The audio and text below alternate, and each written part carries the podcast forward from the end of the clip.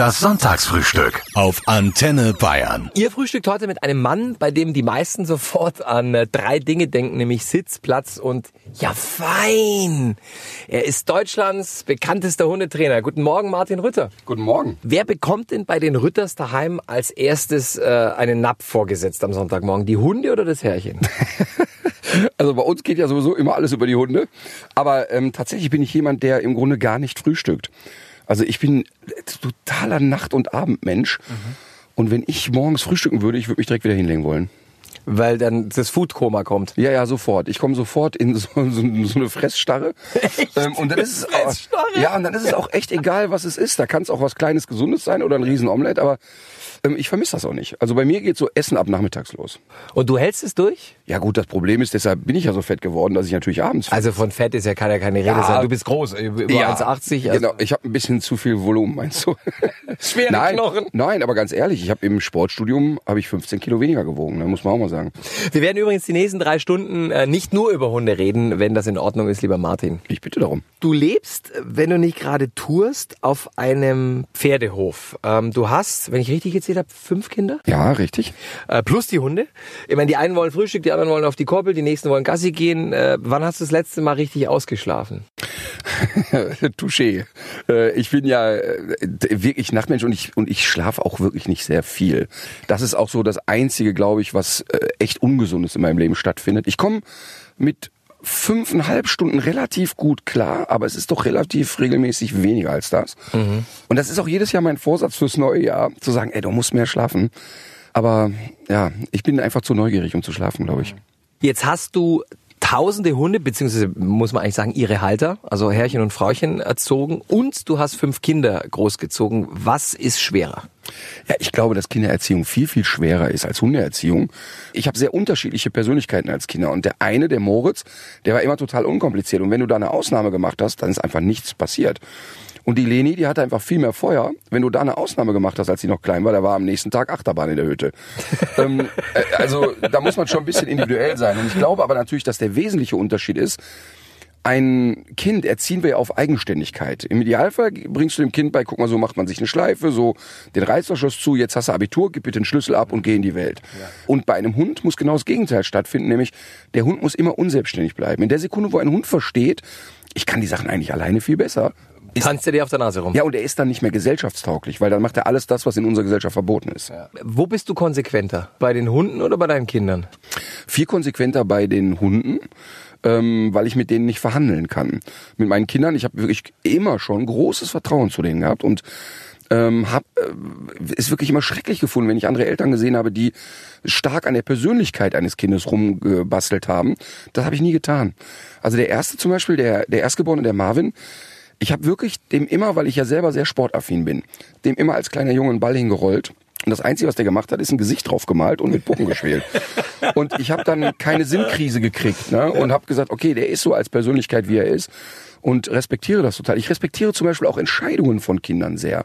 Also der hat mit zehn Jahren zu mir gesagt, Papa, ich möchte für ein Jahr nach Amerika.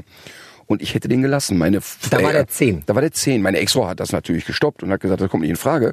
Ich hätte das gemacht. Ähm, wir haben uns dann darauf geeinigt, dass er mit 13 ähm, für 15 Monate nach England darf. Gibt es Dinge, die du auch mal durchgehen lässt? Ich meine, ganz klar, die müssen die über die Stränge schlagen und sich ausprobieren und da gibt's nie ein Donnerwetter oder irgendwas in der Art. Wir reden dann darüber. Also jetzt, als einer meiner Söhne das erste Mal betrunken nach Hause kam, kam von einer Karnevalsparty, ich lebe in der Nähe von Köln, kam mit einem guten Kumpel sehr betrunken nach Hause, da war der so 15,5 und dann habe ich ein Video von denen gemacht und habe gesagt, hört mal, sollen wir uns noch ein paar Spaghetti kochen? Und habe die Spaghetti kochen lassen und habe die 15 Minuten lang dabei gefilmt. Und am nächsten Morgen habe ich denen das gezeigt und habe gesagt, guck mal, so blöd wie ihr da ausseht und was ihr da für einen Stuss redet, das haben alle Mädels genauso gesehen. Also die hübschen Mädchen waren an dem Abend schon weg, das kann ich euch sagen. Und für die war das sehr aufschlussreich. Martin, du bist im Frühjahr mit deinem aktuellen Tourprogramm Freispruch auch in Bayern am 12. März in Kempten und am 14. März in Neu-Ulm. Geht es ähm, hier um Freispruch für Hunde oder für Herrchen und Frauchen? Auf jeden Fall für die Hunde. Natürlich, du bist der Anwalt der Hunde. Ja, ich, ich empfinde das echt so. Ich mache jetzt den Beruf schon fast 24 Jahre und ich habe keinen einzigen Hund kennengelernt, wo ich gesagt habe, ah okay, das war er schuld. Sondern es war immer von Menschenhand gemacht. Aus Unwissenheit, aus zu großer Emotionalität oder viel zu großer Härte und Strenge. Und deshalb äh, versuche ich bei so einem Bühnenprogramm immer den Leuten den Spiegel vorzuhalten. Deine Hündin Emma ist immer auf Tour mit dabei. Ja, Auch jetzt? auch jetzt natürlich. Und äh, warum nimmst du sie mit? es hat ein Stück von zu Hause. Ich, es ist wirklich ganz verrückt. Wenn ich zu Hause bin, dann kommt so echt so dieses Zigeunerhafte in mir raus. Ich muss los. Ich muss, ich bin dann so, oh, ich, jetzt war ich lang genug zu Hause, jetzt will ich wieder in die Welt, ne? Und sobald ich im Auto sitze und das Haus verlassen habe, habe ich schon Heimweh. Und denke, boah, eigentlich ist doch zu Hause so schön. Und Emma gibt mir wirklich so ein Stück Heimat und Zuhause. Jemand, der keinen Hund hat, der denkt jetzt, was ist denn mit dem kaputt? Aber jemand, der einen Hund hat, weiß, wovon ich rede. Die gibt mir ein Stück Zuhause, die gibt mir ein bisschen Struktur. Ähm, das hilft mir total. Man wacht jeden sein. Morgen neben jemandem auf, den man kennt. Ja, genau. Das ist ja bei mir ja nicht wie im Tourleben hier mit Sex, Dogs and Rock'n'Roll. Das ist bei uns ja nicht so, ne? Ähm, Darf sie ins Hotelbett? ja, sie darf ähm, nach Absprache ins Bett. So wie zu Hause auch. Aber nach Absprache ist gemeint, dass ich mich darauf verlassen kann, dass die jetzt nicht aussieht wie Sau und dass die nie von alleine reinspringt. Ähm, ich würde mir sogar wünschen, dass Emma da häufiger empfänglich dafür wäre. Also wenn ich die ins Bett hole, ist das ein, die ist ein Typ Hund, der ist nach einer Minute wieder draußen. Die ist nicht so kuschelig. Die ist eher so ein Kontrolljunkie, die passt immer auf und so. Den Hund, den ich davor hatte, Mina, die war viel kuscheliger. Die Maria aus Fürth hat eine Studiomail geschrieben und will wissen, warum Hunde es so sehr lieben, wenn man sie am Hintern krault. Also bei ihrem äh, Golden Retriever ist es so, da, da dem fallen vor lauter Genuss, wenn die da hinten streichelt überm Schwanz, fallen dem vor lauter Genuss nach zehn Sekunden die Augen zu. Das ist eine erogene Zone. Die findet zum Beispiel auch bei der Verpaarung eine ganz besondere Rolle. Also bevor ein Rüde sagt, oh, ich kann da mal aufreiten, stupst der da mit der Nase ein paar Mal gegen. Und auch Rüden untereinander machen das. Das ist wirklich so wie, ja, bei Menschen vielleicht eine Gänsehaut entsteht, wenn man vorsichtig über den Rücken krault oder Funktioniert es bei dir auch? Also wenn man dich so sanft im oberhalb Nacken... der Schwanzwurzel oder wo kommen wir Nein, jetzt hin? Nee, am Nacken.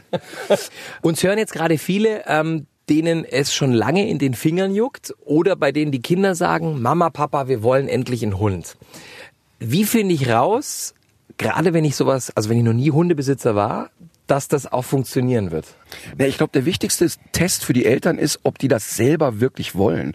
Das ist fatal, wenn man dann dem Quengeln der Kinder nachgeht, weil natürlich sagen die Kinder dann, nee, wir übernehmen da Verantwortung, wir gehen mit dem raus und so. Das ist alles Blödsinn. Die Kinder können eine Verantwortung für einen Hund nicht übernehmen. Und da würde ich ein viel weniger komplexes Tier nehmen, vielleicht mit einer Katze anfangen. Du sagst, selbst Anfänger ähm, sollten sich lieber im Tierheim umschauen, anstatt gleich zum nächsten Züchter zu rennen. Warum? Na gut, das ist eine Entwicklung, die auch in meinem Kopf stattgefunden hat. Mein erster Hund, Mina, schon 25 Jahre her. Und da äh, habe ich einen Welpen aus einer Rassezucht genommen, weil ich einfach das total schön fand, einen Welpen aufzuziehen und fand das niedlich und so. Und hatte auch den Irrglauben, Mensch, dann ist das doch alles leichter.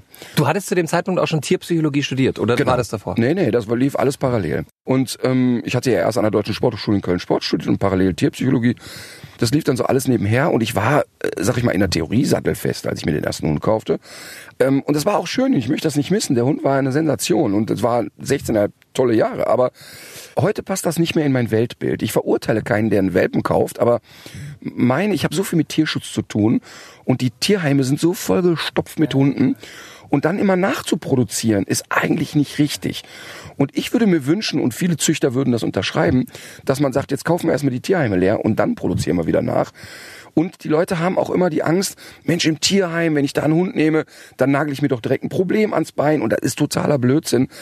Wenn du dir einen Hund aus der Rassezucht kaufst, als Welpen, und nach fünf Jahren gucken wir mal, wo stehst du? Was läuft gut und was läuft schlecht? Bist du auf demselben Status quo, als hättest du mit verbundenen Augen einen Hund aus dem Tierheim befreit. Die Probleme kommen sowieso, wenn du nicht konsequent bist. Und deshalb ähm, finde ich es einfach cool, ins Tierheim zu gehen. Es funktioniert übrigens. Ich hatte eine Hündin aus dem Tierschutz aus Ungarn, die, die war schon fünf, als sie nach Deutschland kam und die war massiv vorbelastet. Also der, die, das erste Jahr ging nur mit Maulkorb, weil die alles angefallen hat. Ja. Aber das kriegst du auch hin. Ja, und da muss ich jetzt auch mal äh, dazu sagen, natürlich haben wir auch im Tierheim, aber wie auch in der Rassezucht Hunde, die unheimlich schwierig sind. Also du sagst schon auch, ein Hund hat einen Charakter und den hat er. Das ist wie ein Kind. Voll, also ich mache ja zum Beispiel Welpentests, da sind die Welpen gerade mal sechs Stunden alt. Und da kann ich dir schon sagen, ey, das wird aber ein Rocker und das wird ein Trödler. Echt? Total. Das kann, aber das konnte ich dir auch bei Kindern sagen. Alle meine Kinder, die zur Welt kamen, da, da konnte meine Ex-Frau aber wirklich nach 20 Minuten sagen, okay, alles klar, wir schnallen uns mal fest an, der wird's. Oder hier, ach, der ist genügsam. Und das ist tatsächlich so gekommen. Krass. Du bist außerdem, Martin, für einen Hundeführerschein, also für die Halter, für Herrchen und Frauchen. Wie viele von uns da äh, durchrasseln würden, da sprechen wir gleich drüber hier auf Antenne Bayern. Warum ich ein Fan des Hundeführerscheins bin, ein Hund kann gefährlich sein. Aber überleg mal, wenn Klar, es gibt auch immer wieder diese Meldungen, also Pitbull, der tot beißt ja, oder... ja, jetzt gar nicht irgendwie hu, die schlimme Kampfhundproblematik, denn die meisten Bisse in Deutschland passieren übrigens von Schäferhundmischlingen. Also wir dürfen das gar nicht an Rassen festmachen, sondern ähm, der Hund hat halt eine gewisse Wucht und Kraft. Der ist mitten unter uns Menschen. Und jetzt, das Perverse ist in Deutschland, wenn du angeln gehen willst, musst du einen Angelführerschein machen. Ich habe noch nie einen Angler gesehen, der gefährlich für die Gesellschaft ist. Und ich finde auch im Interesse des Hundes sollte der Mensch kompetent sein, bevor er sich einen Hund anschafft. Das heißt, ich bin dafür, dass es einen, einen sehr fundierten Hundeführerschein gibt und den muss man machen, bevor man überhaupt einen Hund bekommt. Wie viele potenzielle zukünftige Herrchen und Frauchen, glaubst du, würden den gar nicht bestehen? Ne, ich glaube, die würden den alle bestehen, weil der ja vernünftig geschult sein soll. Also ein Führerschein dient ja nicht dazu, dass man sagt, wir selektieren jetzt aus. Guck mal, beim Autofahren, äh, also ganz ehrlich, die ersten drei Stunden, ich habe gedacht, das lerne ich nie. Und hab's ja auch irgendwie hingekriegt. Und, und äh, nach zehn Stunden merkst du, na, so schwierig ist nur auch nicht. Ähm, das heißt, ich möchte ja die Leute schulen. Ich will auch gar keinen Aufriss machen. Ich glaube, dass man nach drei Wochenendseminaren die Leute kompetent genug hat, dass die fundiertes Grundwissen haben. Die müssen ja keine Freaks werden. Aber die sollten schon einen Hundezüchter von einem Hundemassenproduzenten unterscheiden können. Die müssen wissen, welche Rasse passt überhaupt zu mir, äh, was braucht so ein Hund zum Glücklichsein. Und dann ist es alles viel einfacher. Gab es äh, Menschen, die du kennengelernt hast, wo du gesagt hast, lassen sie es? Total. In meinem privaten Umfeld habe ich das ganz oft. Das, also ich, am allerliebsten habe ich ja in meinem privaten Umfeld Leute, die keinen Hund haben. Weil, ja, ich Weil du ja ständig immer, dann ja, ich- vorbeikommen musst. Ich hab's doch immer dann an der Backe. Ja, klar. Ich habe mal vor vielen Jahren haben Freunde von uns ähm, wollten sich einen Leonberger kaufen. Das ist eine sehr sehr wachsame Rasse. Können super Hunde sein, wenn du Ahnung hast. Wenn du keine hast, Hölle Hölle Hölle. Haben sich den Leonberger gekauft und ich habe gesagt, Leute, bitte, das, das funktioniert in eurem System nicht. Ihr habt drei kleine Kinder, ihr seid beide, also beide Elternteile wirklich eigentlich nicht so hundeaffin. Hör mal, Fazit war, da konntest du mit den eigenen Kindern nicht mehr das Haus betreten. Und das ist doch nicht die Grundidee. Weil der das Haus verteidigt hat. ja, da, da konntest du nicht mehr rein. Der Ich war muss kurz blöd fragen, was ist ein Leonberger? Ist es ein Jagdhund oder, oder ein Nee, das sind klassische Wachhunde, die fangen so bei 50 Kilo an und wenn die ungemütlich werden, ist das nicht lustig. Und, und das war ein schönes Beispiel. Der Hund war hinterher nur noch an der Leine, konnte überhaupt keine Freiheit genießen. Der, da musste in der Ritterrüstung ins Haus rein, das ist alles Mist. Also ich freue mich ehrlich gesagt immer, wenn um mich herum die Leute entweder sich gut beraten lassen vorher, dann ist es cool, oder es einfach sein lassen. Hand aufs Herz, Martin. Hast du mal Hundefutter probiert? Sehr häufig. Ich nämlich auch. sehr, sehr häufig ähm, und jetzt nicht aus äh, großem Kohldampf, aber ich habe ja inzwischen äh, einen eigenen Trainingssnack auf den Markt gebracht und in der Phase war es mir extrem wichtig, ein Gefühl dafür zu kriegen. Und da ging es mir eigentlich jetzt nicht darum, schmeckt der mir, weil der schmeckt mir überhaupt nicht, sondern die Konsistenz testen, ähm, wie intensiv ist der Geschmack und so. Also das habe ich oft getan in meinem Leben. Hundebesitzer, Freunde von mir, die haben auch schon mal so ein Löffelchen von so einem Nassfutter in sich reingeschaufelt, weil das riecht ja auch so lecker. Mhm. Eine gute Freundin von mir hat auch ein eigenes Futter auf den Markt gebracht, sehr erfolgreich. Äh, Die probiert es regelmäßig, um zu dokumentieren, dass es hochwertig ist, aber da bin ich raus. Du wurdest, äh, so steht zumindest auf Wikipedia, ähm, wiederholt verhaltens- und leistungsbedingt von Schulen verwiesen. Was ist denn in Gottes Namen damals passiert? Die Frage, da, frage ich mich auch manchmal. Aber ich glaube, wenn ich es heute analysiere und ich habe eine Lehrerin, zu der ich heute noch Kontakt habe und Marianne Kissing-Stolz, für mich im Nachgang wohl die wichtigste Person, die ich kennengelernt habe. Also jetzt unabhängig von Familie und so weiter, ne, also die prägendste Person. Weil zu der kam ich, als schon alles im Eimer war. Ich war Eimer heißt, zweimal sitzen geblieben, dreimal von der Schule geflogen, von weil du Ärger gemacht hast ja, oder ich, hab, weil du ich war nie ein aggressiver Mensch, sondern ich habe das nicht ernst genommen. Ich habe mich, ich- wenn du, wenn du immer schlecht in der Schule bist und ich war so schlecht, ich hatte in der achten Klasse ein Halbjahrszeugnis mit acht Fünfen und zwei Sechsen. Das musst du erst mal schaffen. Ne? Das ist echt krass. Und- ich meine, ich war auch schlecht, aber das habe ich noch nicht hingekriegt. Ja, aber, aber weißt du, das Verrückte ist, ich war trotzdem so gern in der Schule. Typischer Klassenclown und ganz gruselig und ich habe den Ernst der Lage gar nicht kapiert. Und erst als es hieß, pass auf, gute Nachrichten, in dieser Region nimmt dich keine Schule mehr auf. Du gehst weg hier. Da, das war eine Katastrophe. Und dann kam ich halt auf diese andere Schule ähm, zu Marianne Kissing-Stolz und mein erstes, mein erster Berührungspunkt mit ihr war, ich habe eine Deutschklausur abgegeben Sie hat drunter geschrieben, diese Arbeit ist eine 6, weil diese Krickelkrackelschrift nicht bewertbar ist. Und weißt du, wie ich drauf war? Ich habe da drunter geschrieben, ja, gewöhn sich dran, jedes Genie hat eine Krickelschrift. Und weißt du, was sie geschrieben hat? Gewöhn dich dran, nicht jeder, der krickelt, ist ein Genie. Und dann habe ich gedacht, alter Schwede, wie ist die denn drauf? Die, weil, die hat dir Kontra gegeben Ja, und die hast du dann respektiert. Die ja? habe ich, und weißt du, warum ich diese Frau sofort gemocht und ich würde sagen auch sehr schnell geliebt habe? Weil du gespürt hast, die ist bei dir. Die, die wäre für Schüler durchs Feuer gegangen. Wir hatten einen, einen Mitschüler, der aus so einem Drogenmilieu kam. Die Eltern waren beide schwer heroinabhängig. Und die ist ein Jahr lang vor dem Schulabschluss jeden Morgen in ihrem gelben Käfer dahin gefahren und hat den aus dem Bett geschüttelt und zur Schule gezerrt, einfach damit er die Schule schafft. Das ist ja krass. ist unfassbar. Und wir, wirklich diese Frau, da ich richtig Gänsehaut, wenn ich von ihr erzähle, die alle Schüler, die jemals mit der zu tun hatten, haben gedacht, boah, war die anstrengend, aber die war cool.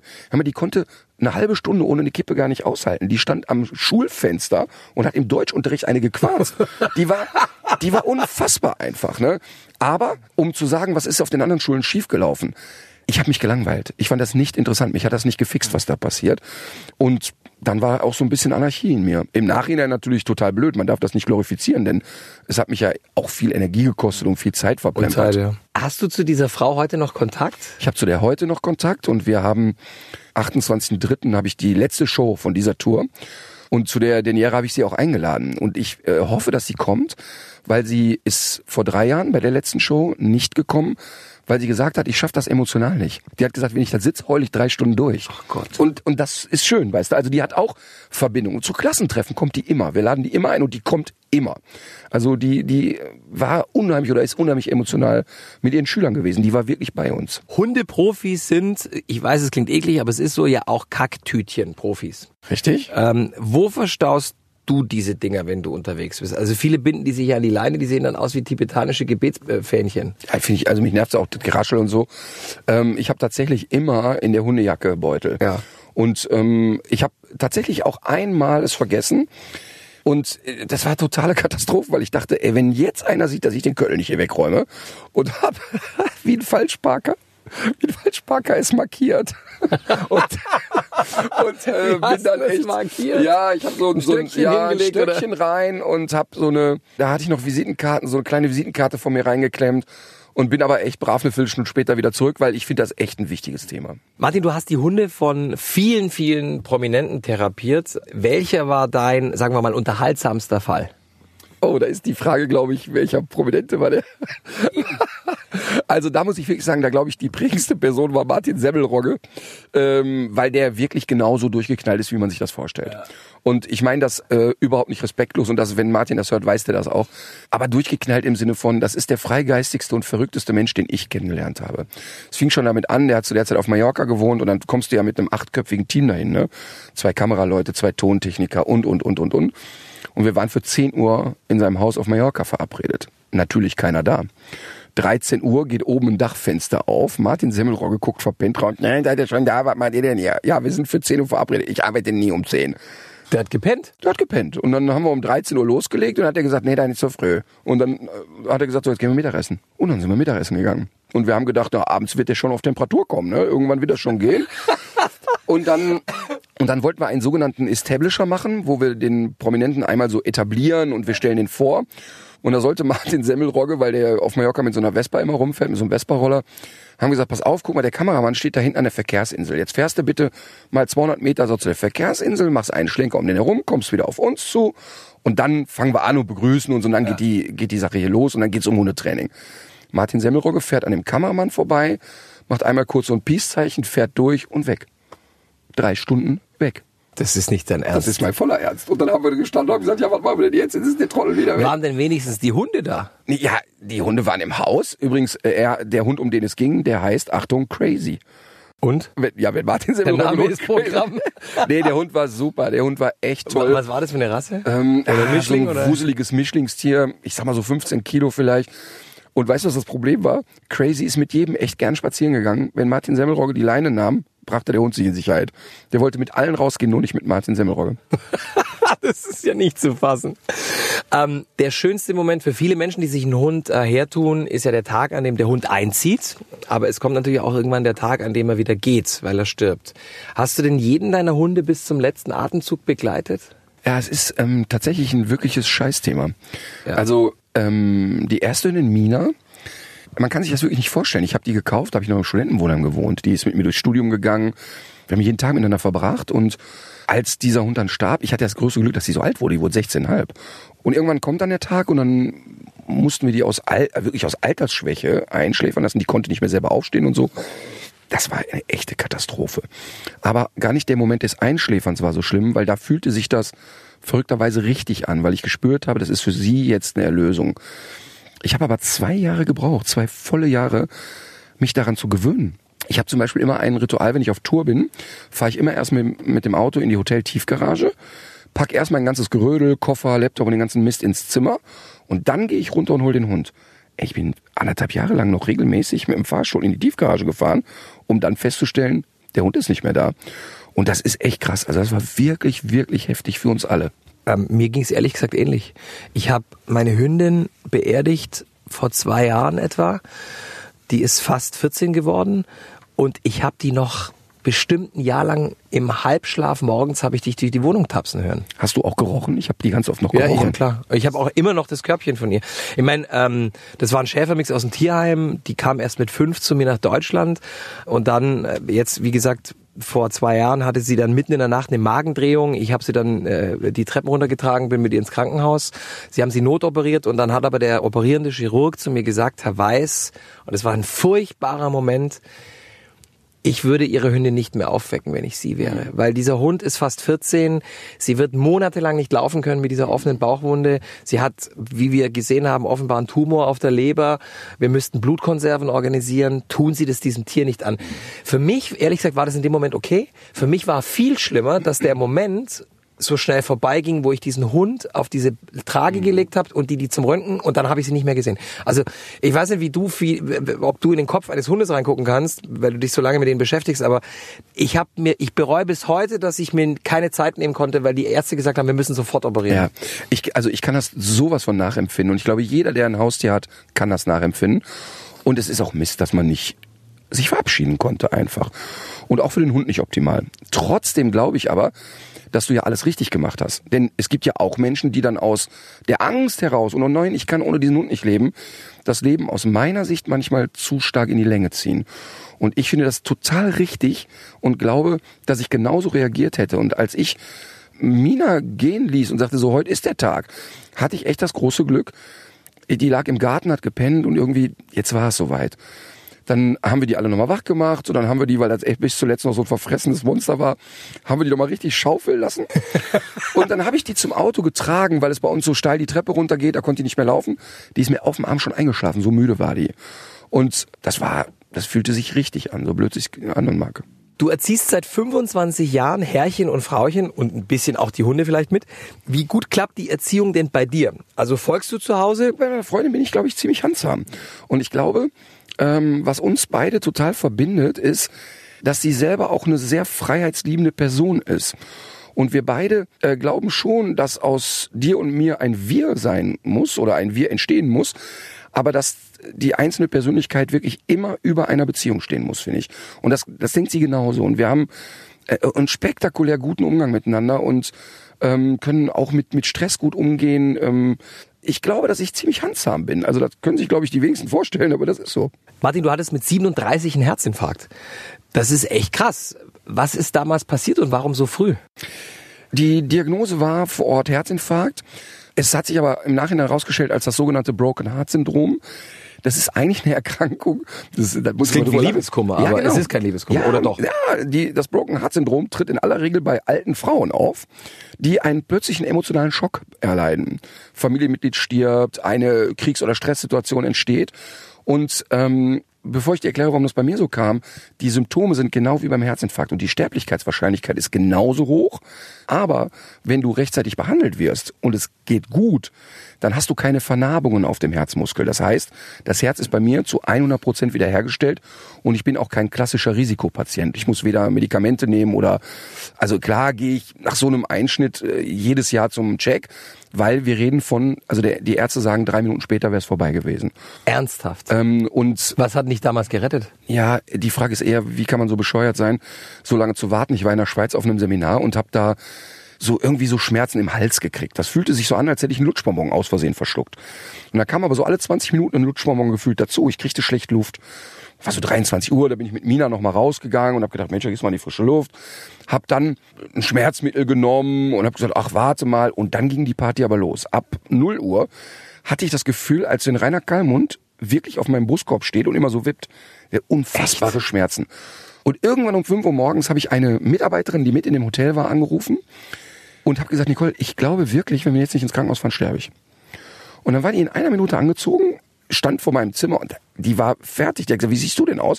Und dann sind wir beide ins, sind in diese Klinik gefahren und dann denkst du ja erstmal, wenn du da morgens um halb sechs jemand wächst, kriegst du noch einen Anschiss.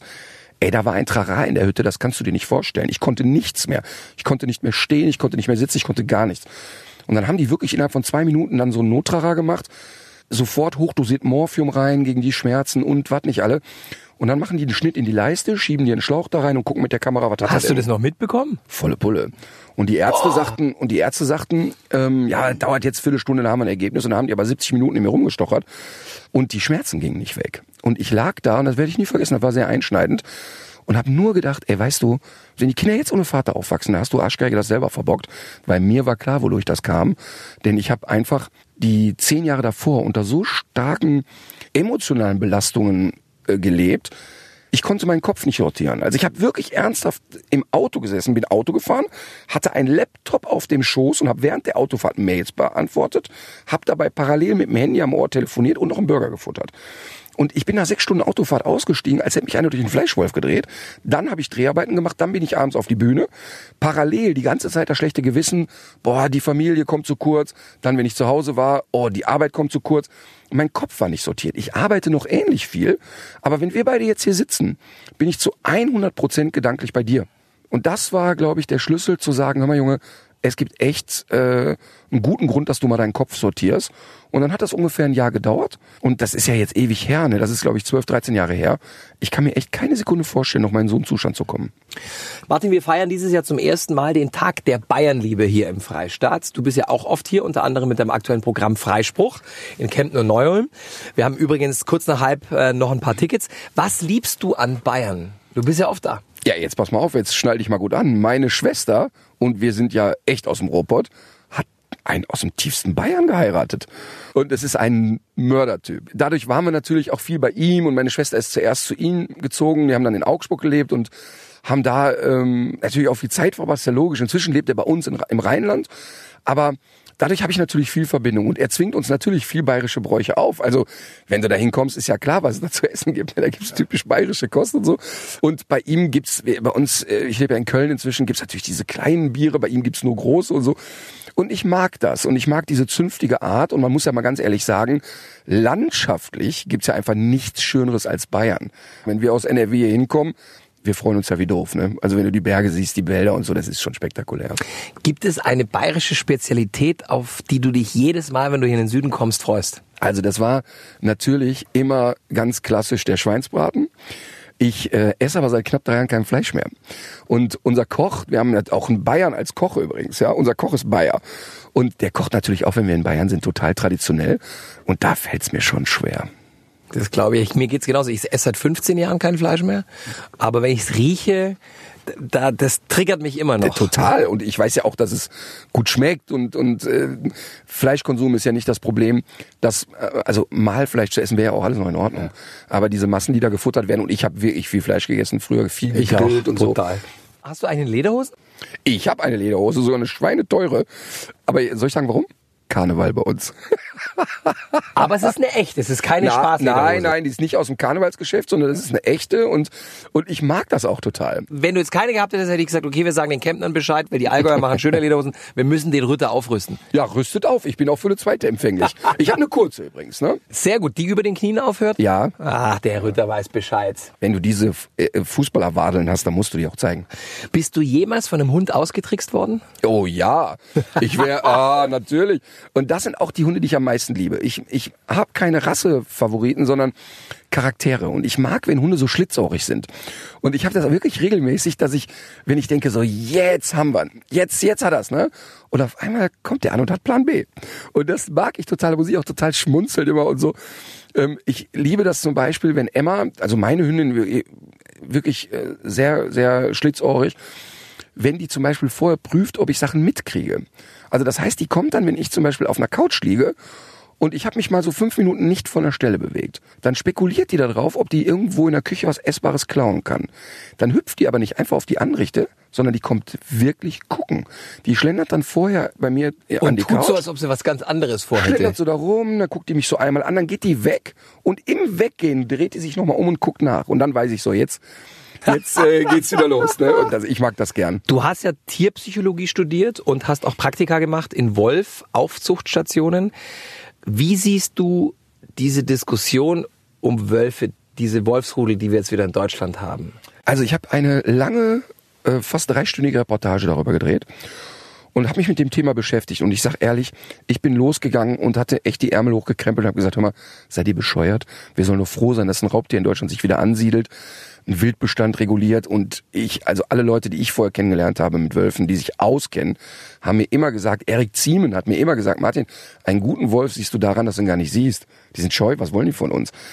Und dann habe ich da bin ich durch die Lande da gezogen, habe mit Bauern gesprochen, deren Schafe gerissen wurden, mit Familien, die wirklich Wölfe in Gärten hatten. Und die haben immer gesagt, ja, weißt du, wenn du in Hamburg in der Innenstadt wohnst, im zehnten Stock im Penthouse, da kannst du schöne große Schnauze haben, aber wir hier auf dem Land haben die.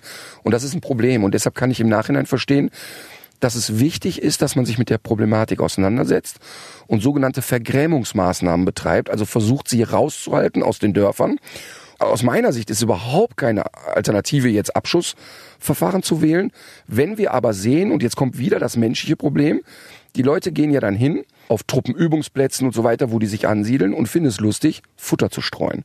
Und dadurch verlieren die Distanz. Martin, was mache ich, wenn ich spazieren gehe und ich begegne einem Rudel? Oder mir steht plötzlich ein Wolf gegenüber. Rudel Wölfe? Ja. Was, weißt du, was ich tun würde? Fotos machen. Ja. Ach, natürlich. Also, ja, ganz ehrlich, wenn du jetzt im Wald wirklich Wölfe sehen würdest, da, also Was wahrscheinlich nicht vorkommt, weil die hauen ab, ne? Ja, das ist erstmal sehr selten. Aber ich habe tatsächlich dort eine Frau kennengelernt bei der Reportage. Die ist mit ihrem Golden Retriever im Wald gewesen. Gott sei Dank war der Hund angeleint. Und die sind, sie sagt, geschätzt fünf Minuten in einem Abstand von 30 Metern mit ihr mitgegangen. Und die sagt, das war gefühlt der bedrohlichste Moment, den sie jemals hatte. Und sie hat im Kopf gehabt, das waren alte, erfahrene Tiere. Und rausgestellt hat sich, dass es Jungtiere waren. Und das war das Gefährliche daran. Die waren fünfeinhalb, sechs Monate alt. Die sehen für einen Laien ausgewachsen aus, weil die schon fast volle Körperhöhe haben. Und ein Jungtier ist noch neugierig und geht testen und so weiter, hat keine Erfahrungen. Und insofern würde ich die äh, Situation bedrohlich einschätzen. Der Naturschutzbund rät, stehen bleiben, ruhig bleiben und im Zweifel offensiv und laut in die Richtung gehen, klatschen, Krach machen. Aber das ist natürlich sehr theoretisch. Martin, du lebst privat äh, ganz beschaulich auf einem äh, Pferdehof bei Köln. Warum hast du dir diesen Ort ausgesucht? Also ich bin ja seit 25 Jahren in Köln. Ich habe da bin da zum Studieren hingegangen und mag die Stadt hat unglaublich Charme. Ich bin aber kein Stadttyp und deshalb bin ich ein bisschen außerhalb gegangen. Ich habe von Pferden überhaupt keine Ahnung. Ich mag aber den Geruch und ich mag das Ambiente. Und deshalb habe ich diesen alten Hof umgebaut. Der war ziemlich ramponiert, haben wir über einen etwas aufwendigeren Prozess dann und über viel, viel Zeit umgebaut. Und ähm, die Pferde, die dort stehen, sind klassische Einstellpferde. Ich selber habe keins, aber ich mag das Ambiente total und ich mag diese unfassbare Ruhe. Das, ich liebe das einfach. Aber ich bin trotzdem eben in 20 Minuten in der Innenstadt. Was war der größte Luxus, würdest du sagen, den du dir privat jemals geleistet hast? Also ich bin nicht so ein konsumorientierter Mensch. Also so jetzt irdische Güter sind mir nicht so wichtig. Ich habe zum Beispiel überhaupt keine teure Uhr oder sowas. Ne? Aber was, was mein größter Luxus ist, ist meine Freiheit. Weil da, ich war immer unheimlich freiheitsliebend und dadurch, dass ich ja in den letzten Jahren auch viel Geld verdient habe, habe ich ja den, die unheimliche Freiheit, dass ich den ganzen Tag tun und lassen kann, was ich will. Und da, das ist das ist ein Luxus, der ist nicht bezahlbar. Also falls die Träume eines Tages doch mal größer werden sollten, Martin, Antenne Bayern verdoppelt aktuell das Gehalt. Auch meins?